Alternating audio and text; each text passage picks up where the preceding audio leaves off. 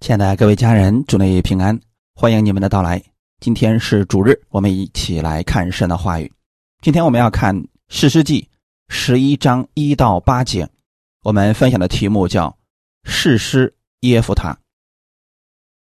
《史诗记》十一章一到八节。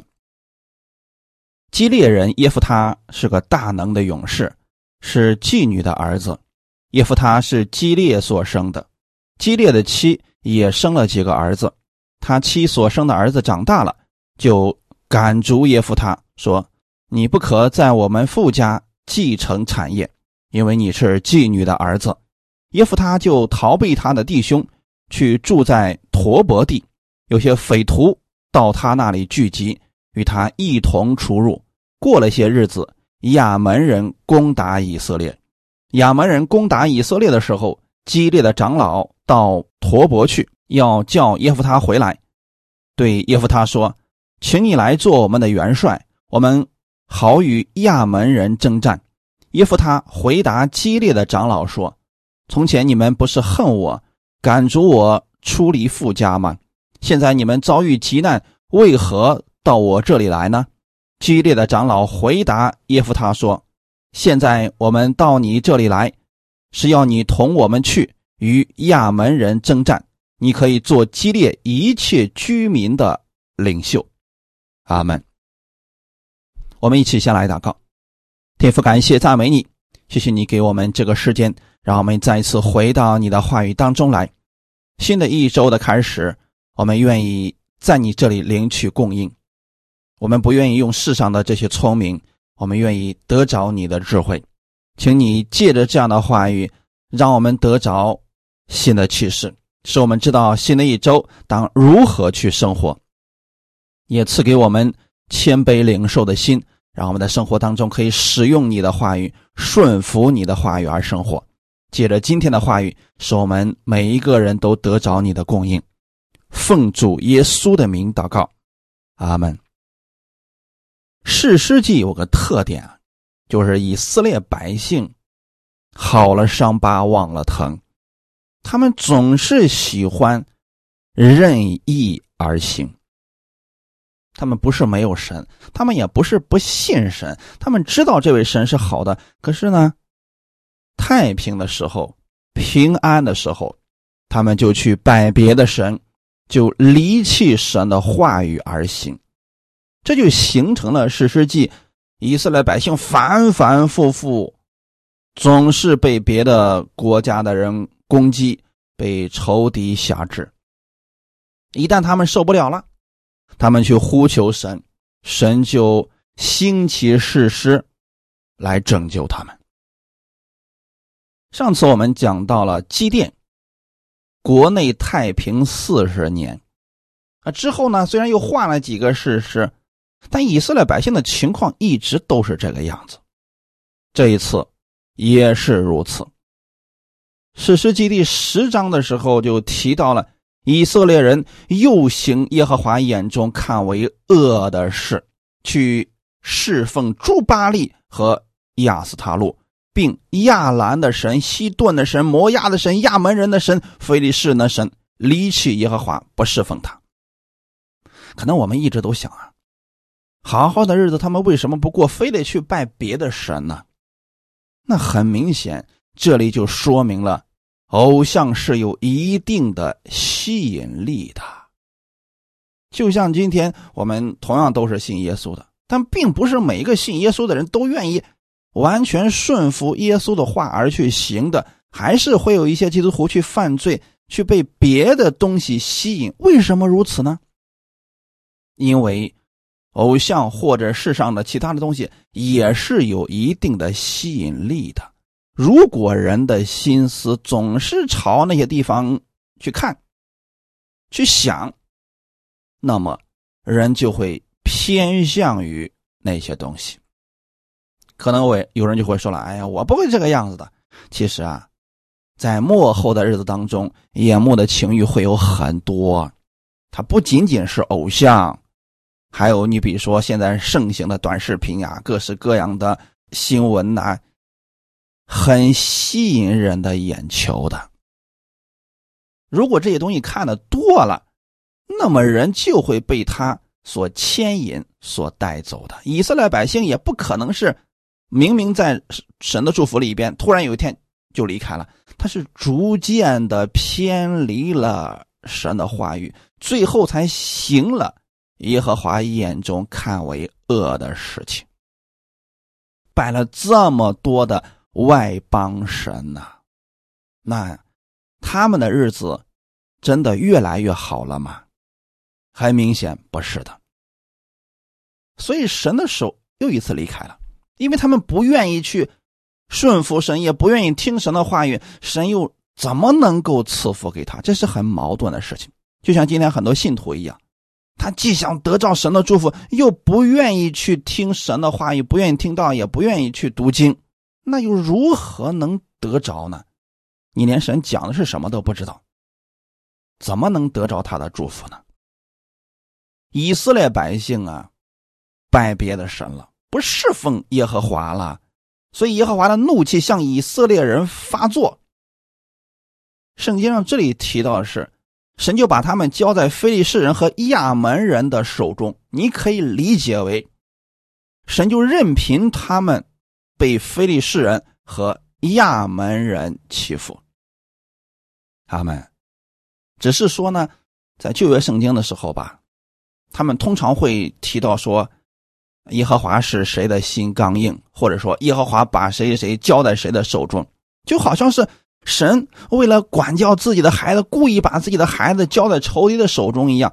其实啊，原文当中表达的并不是这个意思，而是说神就任凭他们被非利士人欺负了。那怎么会这样呢？因为以色列百姓去拜了非利士人的神和亚门人的神。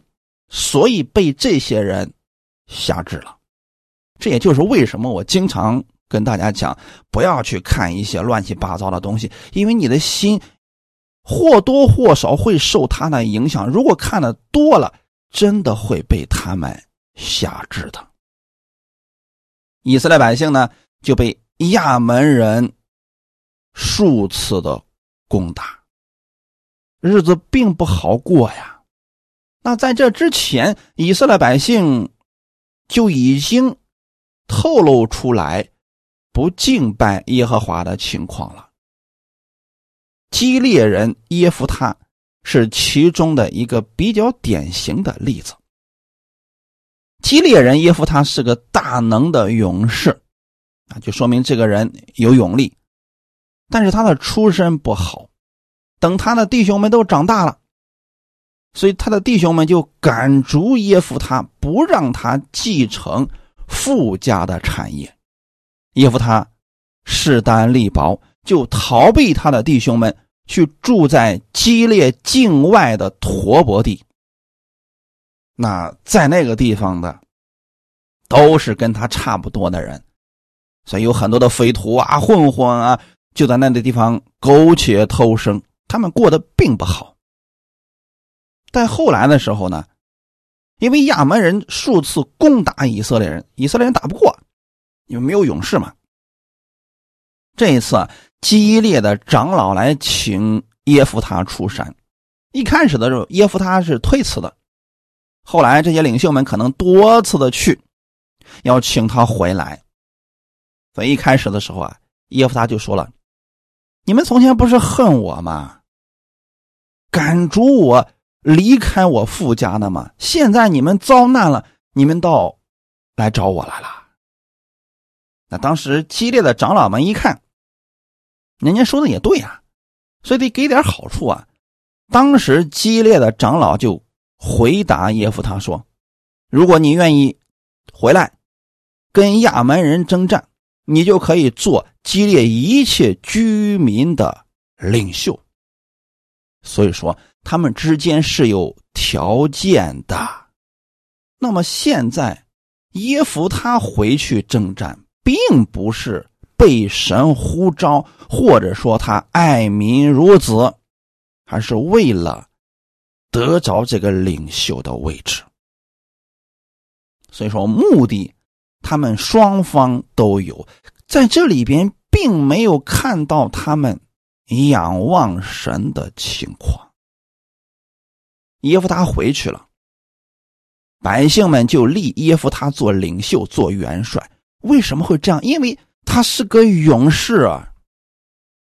从一开始到现在为止，我们并没有看到神的作为在其中，也没有先知的预言在其中，都是他们双方的意愿。这是很可惜的呀。就像今天好些信徒的生活是这样的：信了主了，虽然有神的话语，可是他的生活当中全部都是自己的意愿，并没有让神参与其中，没有神。任何的约定和见证。耶夫他回到自己的父家之后，将自己一切的心愿陈明在耶和华面前，这就是他所做的祷告了。那什么意思呢？也就是说吧，啊，你看啊，实际上是他们请我回来的啊，让我去攻打亚亚门人的。那现在你得保守我啊，我要做他们的领袖，你得与我同在。大概就是这么个意思。那么耶夫他求神的时候，他也知道自己不配，所以他向神祷告的时候，也有交换在其中。随后啊，耶夫他开始对付亚门人，先礼后兵，先派使者去跟他们斡旋，阐明历史事实，做事很有章法，不像一个粗人。这个在史诗时代并不多见。我们来看一下《史诗记》十一章二十九到三十三节。耶和华的灵降在耶夫他身上，他就经过基列和马拿西，来到基列的米斯巴，又从米斯巴来到亚门人那里。耶夫他就向耶和华许愿说：“你若将亚门人。”交在我手中，我从亚门人那里平平安安回来的时候，无论什么人先从我家门出来迎接我，就必归你，我也必将他献上为燔祭。于是耶夫他往亚门人那里去，与他们征战。耶和华将他们交在他手中，他就大大杀败他们，从亚罗尔到。米尼直到亚北勒基拉明攻取了二十座城，这样亚门人就被以色列人制服了。这就是事师耶夫他的整个经过了，他这样就击败了仇敌。那我们今天要看的是什么呢？耶夫他在征战之前向神的许愿。为什么我用“许愿”这个词呢？因为那并不算是祷告，并不是以色列人向神祷告的方式，而是外邦人的许愿方式。我不知道你们没有信主之前，你是否也曾经向其他的神明许过愿呢？一般的许愿方式和耶夫他是差不多的。你给我成就这个事儿，我就给你什么什么。这就是外邦人许愿的方式啊。而这种是交换式的许愿，我们的祷告不是这样的。所以弟兄姊妹，我们向神祷告一定不能用外邦人许愿的方式，因为神是赐福的神。我们今天讲。神是赐恩的神，恩典是神白白所赐的。我们首先得明白什么是恩典。罗马书十一章第六节：即使出于恩典，就不在乎行为，不然恩典就不是恩典了。恩典跟行为没有关系。如果说我们靠我们自己的虔诚、自己的行为换取了部分的利益，这个不是恩典。靠你的好行为从神那里得到的祝福，那个不是恩典。恩典跟行为没有关系，就是说你这个人行为很糟糕，但是神还是乐意赐福给你，这叫做神的恩典。耶夫他向神的许愿，他并不明白什么是赐福，所以他们是交换的心态呀。今天有太多的人都是交换的心态。比如说，一些信徒向神祷告说：“主啊，你若医治我的身体，那么我以后就把我的十分之一都献给你啊！我以后一定听你的话，啊，我以后呢，一定去聚会等等。”你有没有发现，这就是很多小孩子向家长的一个保证，其实就是许愿。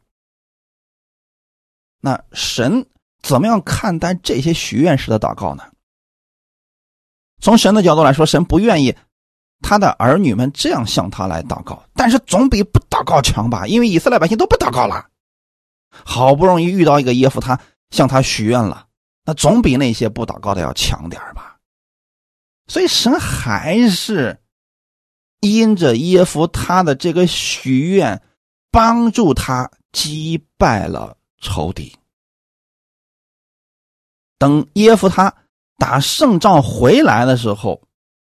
自己的女儿竟然首先来迎接他，结果他就把自己的女儿献给了神。我们先看一下耶夫他之前向耶和华的许愿：“你若将亚门人交在我手中，我从亚门人那里平平安安回来的时候，无论什么人先从我家门出来迎接我，就必归你，我也必将他献上。”为反击，我不知道你们是否理解这个许愿到底是什么意思啊？姨父他的意思就是说，神呢，我现在没什么向你献上，但如果说你把亚门人交在我手中，等我平平安安从那里回来的时候，不管我家里什么样的人出来迎接我，我就把他献给你。作为燔祭，你们知道什么是燔祭吗？就是把这个人切成筷子，放在柴上烧给神，或者如果是小孩子的话，就整个把它完全献上，就像当年亚伯拉罕献以撒那样，那就是燔祭。这可是献活人呐！神何时在律法当中说过这些呢？很明显，没有。那么耶夫他怎么能够想到向神如此来许愿呢？既然这些规矩在神的律法当中没有，那就不是出自于耶和华的律法，这是外邦人的规矩。耶夫他有迦南人的血统，他的母亲是妓女。所以他对迦南人向他们的神献儿女之事非常的了解，这是一个史诗时代的悲哀呀。也就是说，以色列很多的百姓不懂得如何向神献祭，那这到底是谁的问题呢？管理者的问题，他们并没有向百姓们讲明如何亲近神，如何顺服神的话语，百姓们以至于想干什么就干什么了。那今天在恩典之下，很多人也是这个想法。什么是恩典呢？就是我想干什么就干什么，反正神一定会赐福给我。这些人发现不是这样的，因为自己的生命并没有得到太大的提升，自己的生活也并没有得到太大的翻转。那是神说谎了吗？不是的，他们只是按照自己的心意任意而行而已。那个并不是恩典，所以很多信徒今天就活得非常的自由，实际上那个是放纵，他们认为是自由而已。当时世师时代，百姓们就是这样的：我想怎么过就怎么过，我想拜亚门人的神，我就去按照亚门人的方式去过；我想拜。亚斯塔路，我就按照亚斯塔路这个神的方式去过，大家过得很自由，但是他们的生活呢很艰难呀，所以越过越难，越过越难。现在耶夫他你都成为百姓的领袖了，你是不是得告诉大家如何去敬拜神呢？连他都按照外邦人的方式，把自己的儿女献为燔祭。可想而知，耶夫他对神的律例典章能知道多少啊？可就是这样的人，都能够当元帅了，可显当时以色列百姓何等悲哀呀！在幕后的日子当中的时候，也有很多人打着真理的旗号，其实给大家讲的是外邦神明的放纵之理。很多人喜欢听这些东西啊，对他们的生活其实并没有任何的益处。到最后的时候，是这些人不断的去仰望人，就像事实时代一样了。啊，这个牧师不行，我换另外一个牧师。啊，这个牧师没有恩高，我换一个呃能够行神迹的牧师好了。换来换去，不断的在跟随人，过得很艰难。以色列百姓没有静下心来，回归到起初他们敬拜神的方式。不是没有律例典章，他们不愿意那么去过啊，可能觉得那个东西很老套了吧？又或许外邦神的方式很前卫啊。弟兄姊妹，神是有怜悯的神。虽然以色列百姓这个样子了，神还是没有放弃他们。借着耶夫他，使他们打了胜仗，但这并不代表神乐意以色列百姓过成现在这个样子，也不是说神就一定要想让耶夫他的女儿献为燔祭。这些都没有，是他们自己想的呀。所以弟兄姊妹，我们不要在神的话语之外加上很多仁义的东西，我们会觉得这个神很残忍。就像耶夫他献自己女儿的时候，他心里多么不舍呀！可是他最后他说：“我既然都已经许愿了，所以我就得把女儿献上。”那没办法了。弟兄姊妹，这不是神的心意。就是因为他们不明白神的话语，不去跟神亲近，才用了外邦神的方式去敬拜我们独一的真神啊！但神的心意并不是这样的。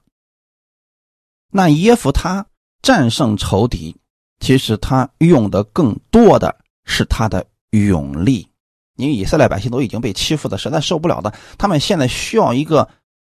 强大的首领带领着他们往前走啊！这个首领很重要。如果是首领啥都不敢做，那百姓们也就是这样的。就像当年菲利士人跟扫罗之间的征战一样，扫罗因为心里害怕，所以就不敢出征，那百姓们也就吓得没办法了。现在呢，伊夫他是个勇士，所以他能带领着这群以色列百姓去战胜亚门人，哎，确实打胜仗了。但是啊，我们要重点要强调一下。伊夫他虽然是个事实，但是他比起基甸来还是差很远的。因为耶夫他的很多的想法都是出自于他自己，并不是从神而来的。我们看其中的一个例子啊，《史诗记》十二章一到四节，以法连人聚集到了北方，对耶夫他说。你去与亚门人征战，为什么没有招我们同去呢？我们必用火烧你和你的房屋。耶夫他对他们说：“我和我的民与亚门人大大征战，我招你们来，你们竟没有来救我脱离他们的手。我见你们不来救我，我就拼命前去攻击亚门人。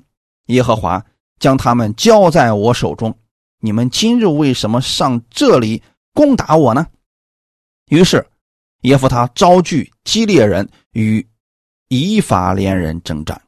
基列人击杀以法连人，是因他们说：“你们基列人在以法连马拿西中，不过是以法连逃亡的人。”是不是挺乱的？打仗的时候啊，以法连人不去，现在打胜仗了。以法连人来抢功了，耶夫他并没有惯着他们，而是直接摆队与他们征战。大家可想而知啊，此时的耶夫他，他觉得自己征战靠的是什么？真的如他口中所说的，耶和华将仇敌交在我手中吗？很显然不是的。他认为是自己的力量，所以当以法连人来挑衅他的时候，他立马跟以法连人征战。他认为自己可以征战的。这一次的征战，差点把以法莲支派给灭了，十万多人的以法莲人一下子死了四万多呀！弟兄姊妹，如果这个是从神而来的呼召，神怎么可能让你去杀自己的弟兄呢？就算他说了啊，你们基列人不过是我们以法莲、马拉西当中逃亡的人。就因为这样的一句征战的话语，然后你就把人家给灭了吗？神真的如此残忍吗？所以在这里啊，我们一定要去默想的，那就是虽然耶夫他是事实，但他很多的行为，并不是从神而来的。上次我们讲到了机电，那我们看看机电是如何解决类似的问题的。首先，我们来说一下，机电是被神呼召的，而且是愿意顺从神的话语而去行的。他当时也遇到了类似的问题。我们来看一下《诗诗记》第八章一到三节，《诗诗记》八章一到三节，以法连人对基甸说。你去与米甸人征战，没有召我们同去，为什么这样待我们呢？他们就与基甸大大的争吵。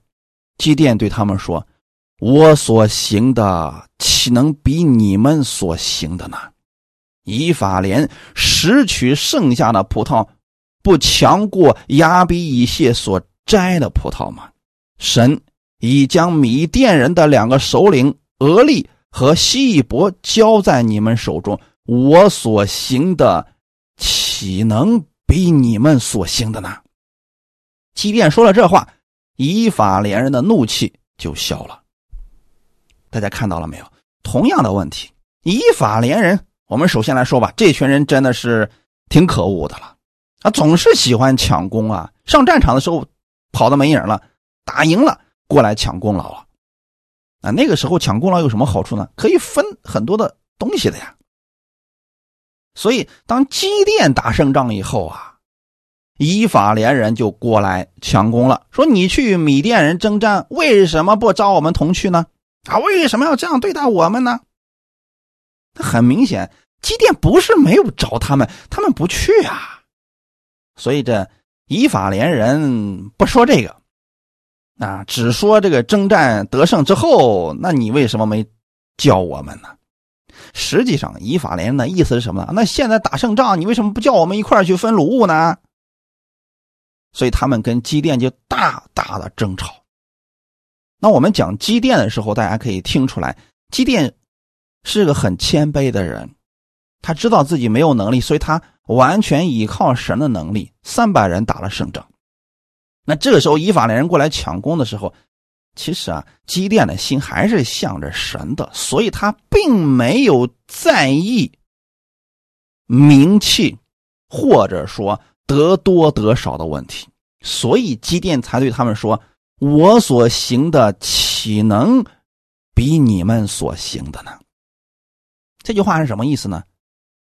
基甸的意思是说了：“哎呀，你们呀，太高抬我了。”我所行的是多小的一点事儿啊！那以法莲拾取剩下的葡萄，不强过亚比以谢所摘的葡萄了吗？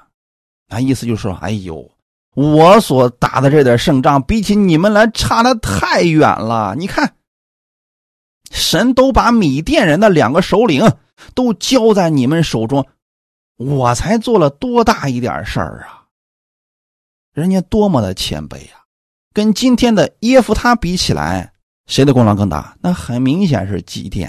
可是基甸人家并没有以自己的战功就骄傲啊。所以说啊，基甸是被神使用的人，而耶夫他，他是被人选出来的呀。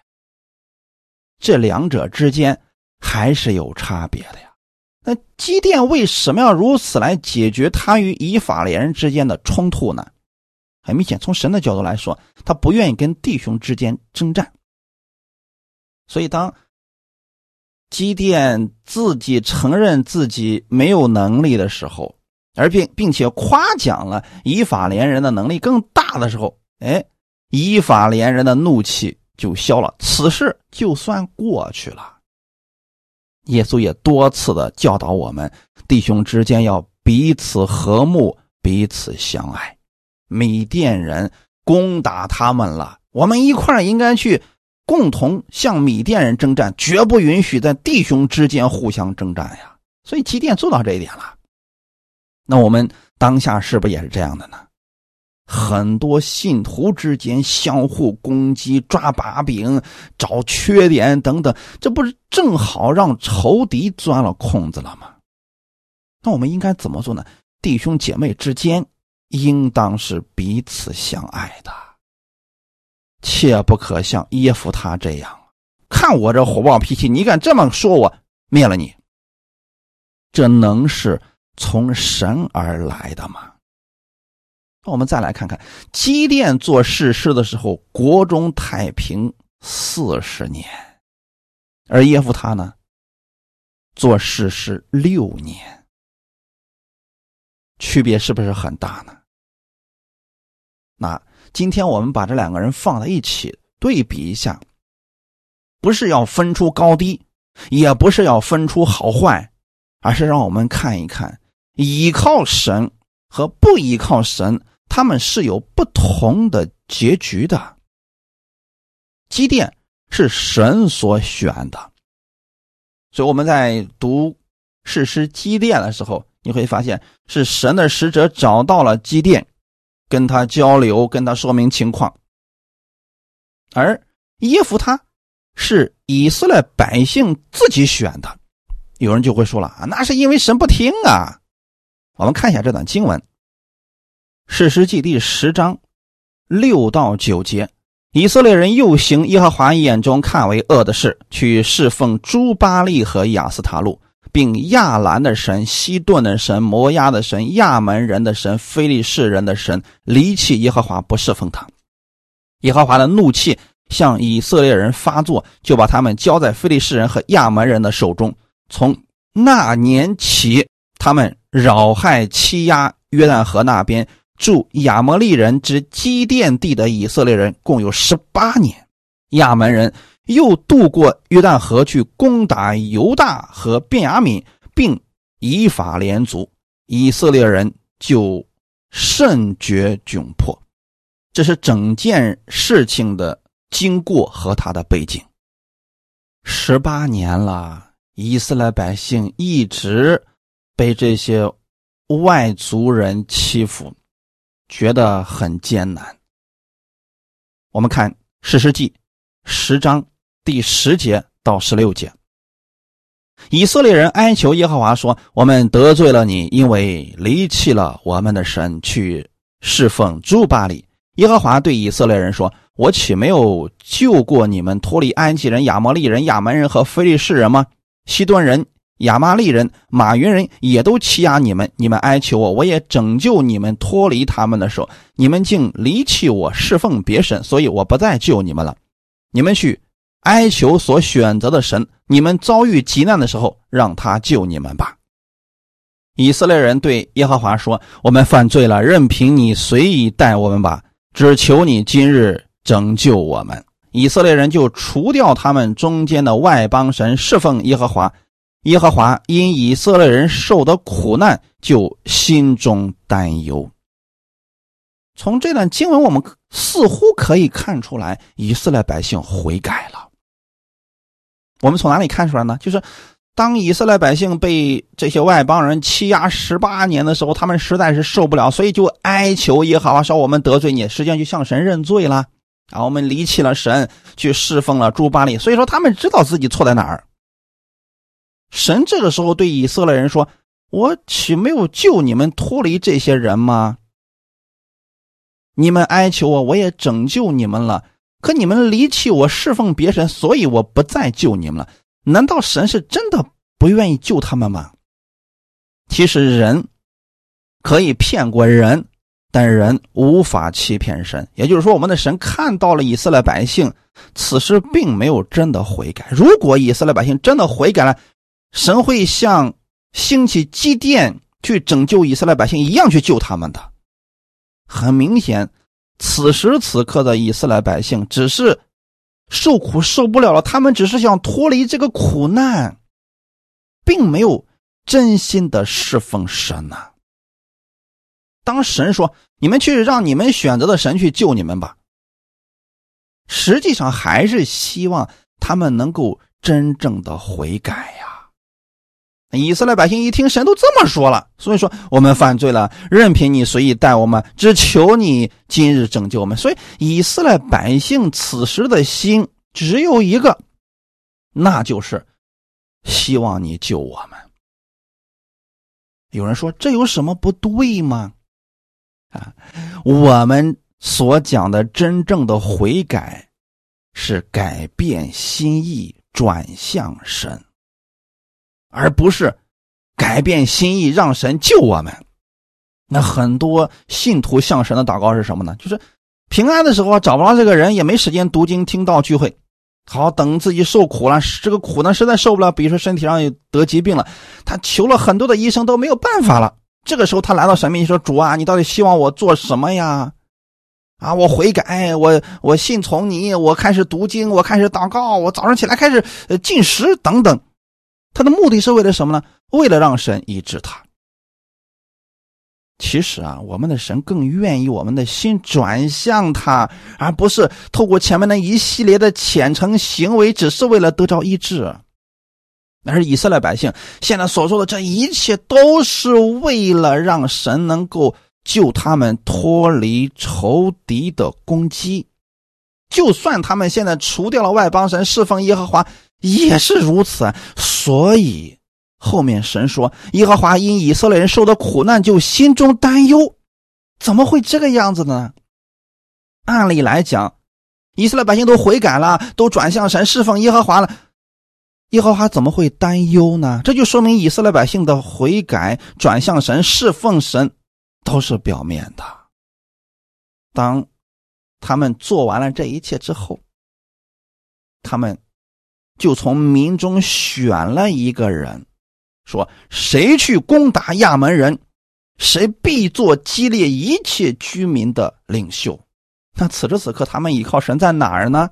你说你侍奉神，难道你遇到仇敌攻击的时候，不应该先去向神祷告？主啊，我该怎么办？你兴起谁来带领我们攻打仇敌呢？没有，在这里并没有看到以色列人做这些事情。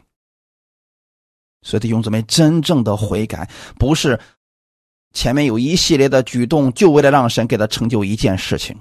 这个不是真正的悔改，真正的悔改是我们把注意力、把焦点放在神的身上。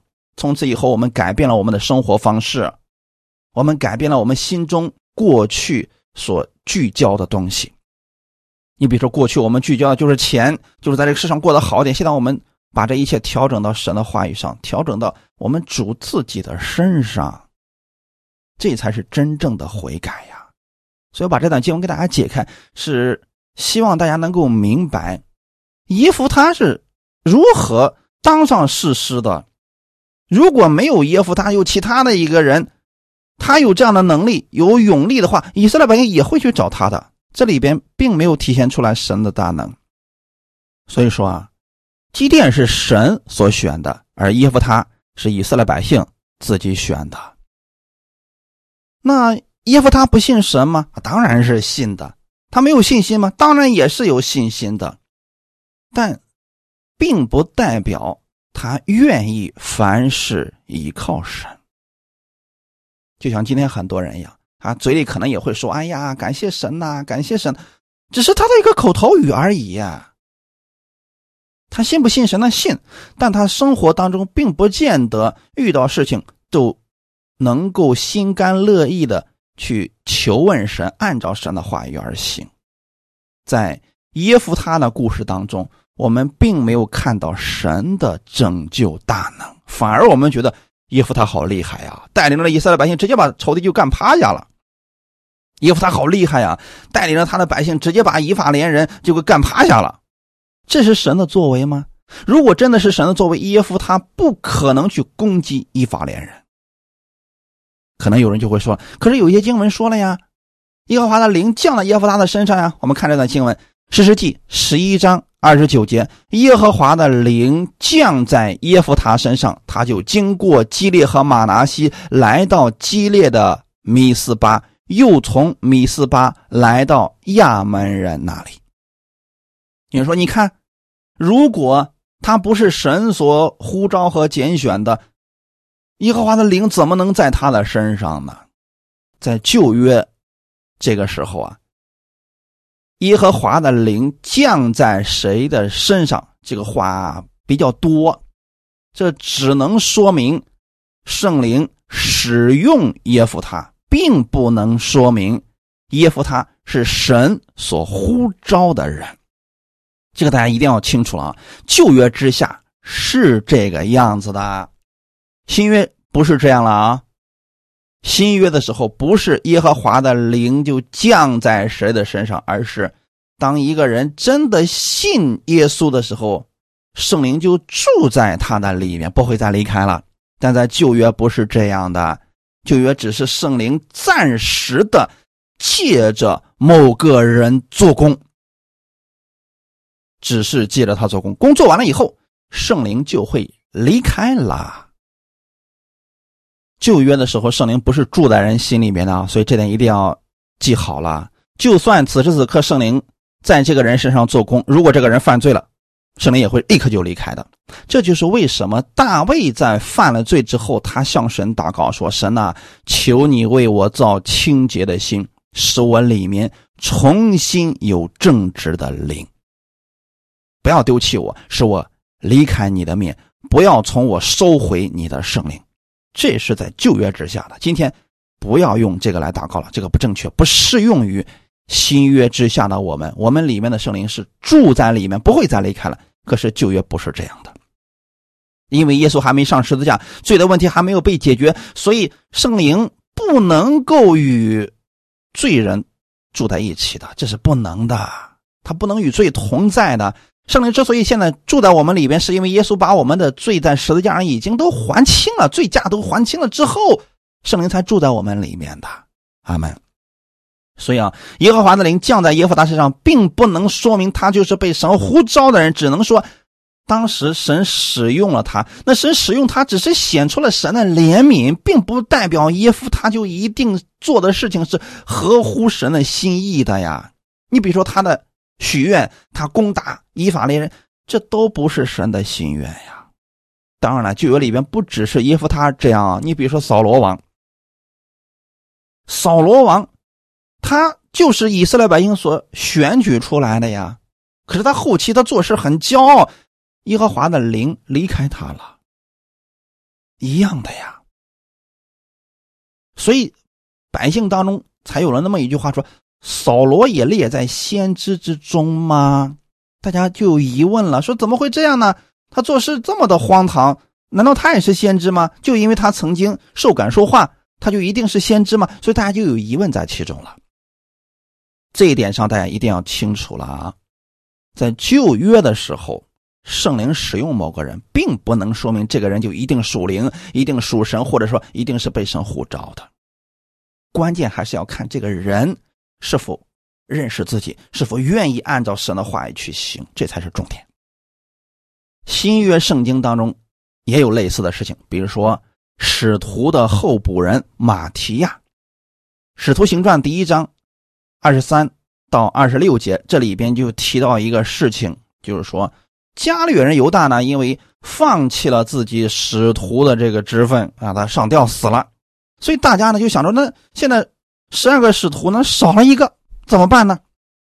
大家就选举啊，于是选举两个人，就是那叫做巴撒巴，又称呼犹士都的约瑟和马提亚。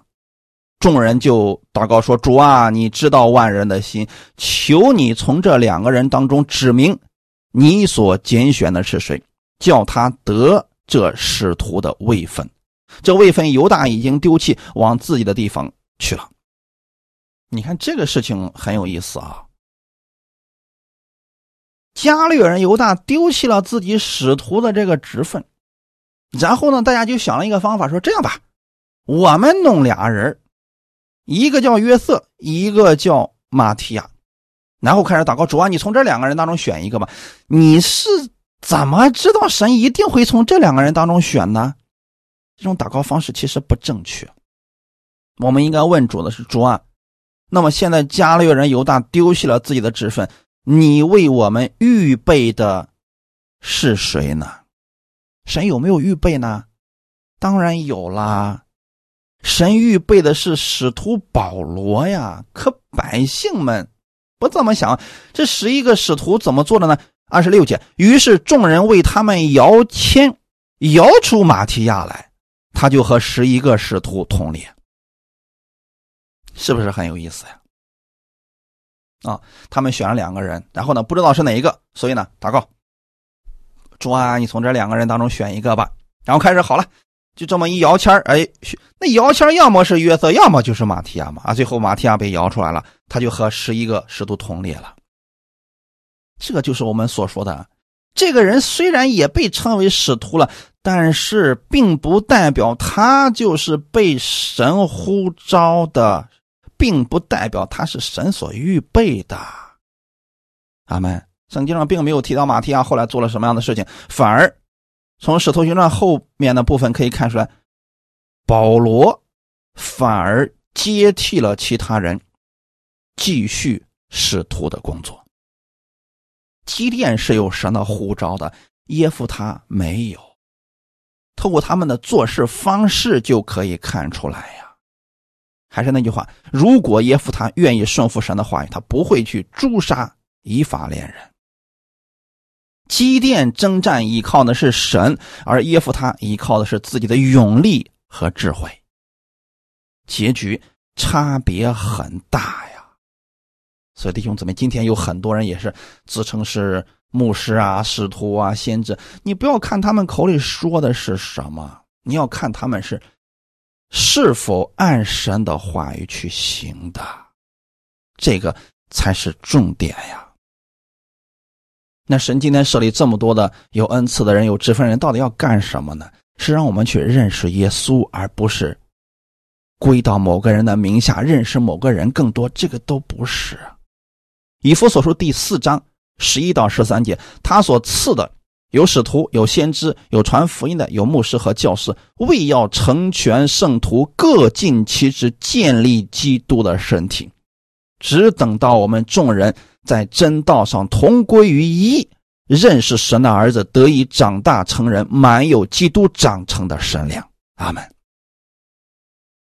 在世师时代，神兴起士师，是一方面成为以色列百姓的领袖，带领大家击败仇敌；还有一方面就是带领大家重新去回归正道，回归到真理里面去敬拜神的。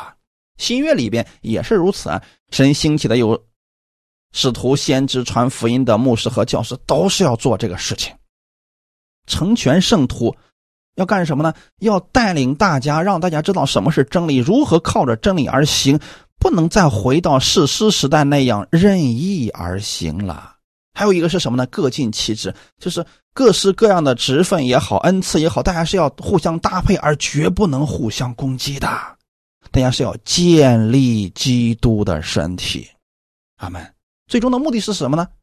让我们众人在真道上同归于一。这个一不是归到一个人的名下，是认识神的儿子方面，我们都同归于一了。最后，我们要效法耶稣基督，让我们的生命不断的成长，像耶稣一样去服侍其他人。是是是的，不管神生兴起的是哪一个事实。他都是按照神的方式去做事情，带领以色列百姓回归的。今天也是一样啊！不管神兴起了多少牧师，多么有恩赐的人，最终不是显出自己，乃是要显出神的大能。所以弟兄姊妹，能把你带到耶稣面前，让你更多的认识耶稣的人，那就是好的牧者。阿门。我们不要像耶夫他一样，虽然他也拯救了以色列百姓，但是他里边的私心也是挺重的。不要学习他糟糕的一部分，要学习像基甸这样事实的人，学会在凡事上依靠神而生活。诗篇。二十篇六到七节。现在我知道耶和华救护他的受膏者，必从他的圣天上应允他，用右手的能力救护他。有人靠车，有人靠马，但我们要提到耶和华我们神的名。阿门。以色列百姓在世师时代能够任意而行，他们的日子并没有好过，就是因为啊，他们没有听到真理，又或许是那些管理他们的人就是如此，所以下面的百姓也都活成这个样子了。还是那句话，今天你领受的是什么，你的生活就会过成什么样子。我愿意每个弟兄姊妹都能效法耶稣基督而生活。就像诗篇二十篇里面所说的那样，我知道耶和华救护他的受膏者。这里的受膏者，你可以理解为他是一个预言，是指的我们的耶稣基督。神救护耶稣基督，从天上应允他，用右手的大能救护他。我们今天呢，我们是基督的门徒啊，所以神也是如此的救护我们，应允我们，帮助我们。那我们要做什么呢？不能学习像以色列百姓一样任意而行，去拜外邦的神啊，想做什么就做什么，那样神帮不了我们的。除非我们愿意顺服神的话语，回到他里边来，按照他的方式去做事情，那自然就蒙福了呀。这个可不分新旧约了呀，一样的。旧约之下，神这样恩待以色列百姓；新约之下，神也是如此的恩待我们。神从来不强迫我们必须要去跟随他，乃是希望我们发现他的好，甘心乐意的去跟随他。阿门。有人靠车，有人靠马。为什么有人靠车？他觉得车很快呀，力量很大呀，所以说靠车靠马。那我们要靠什么呢？耶和华神的名。感谢主，耶和华的名字本身就有能力，就如同今天我们使用耶稣之名一样。耶稣的名字也是有大能的，所以我们的时间要多用来去默想神的话语，不能把你的时间去用来默想这个世界上败坏的人、败坏的事、糟糕的人、糟糕的事情，这样会搅动你的心不安宁的。你不如把这些时间都用来去思想神的真理，你里面会充满神的平安和神的喜乐。他们不单如此啊。你里面的生命不断的成长的时候，你也会成为其他人的帮助的。感谢主，愿今天的分享给你们带来一些帮助。我们一起来祷告，天父，感谢赞美你，谢谢你今天借着这样的话语来安慰我们，使我们得着力量和帮助。透过以色列百姓的失败，让我们看到我们需要在凡事上依靠你，因为你爱我们，你拥有一切的大能和权柄。你愿意我们在你的里面享受你的福分，不是逼我们，而是让我们甘心乐意的听从你。主啊，谢谢你把这样的真理解明，使我们知道你如此的爱我们，也是我们能够透过这些人的失败，让我们不走这些失败之路。有人靠车，有人靠马，但我们愿意依靠耶稣之名，他已经胜过了这个世界，并且他是我们的带领者。他所走的路，我们愿意跟随他。我们相信这是蒙福之路。靠着耶稣，我们也可以在生活当中凡事上得胜。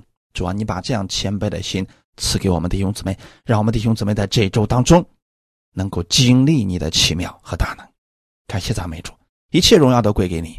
奉主耶稣基督得胜之名祷告，阿门。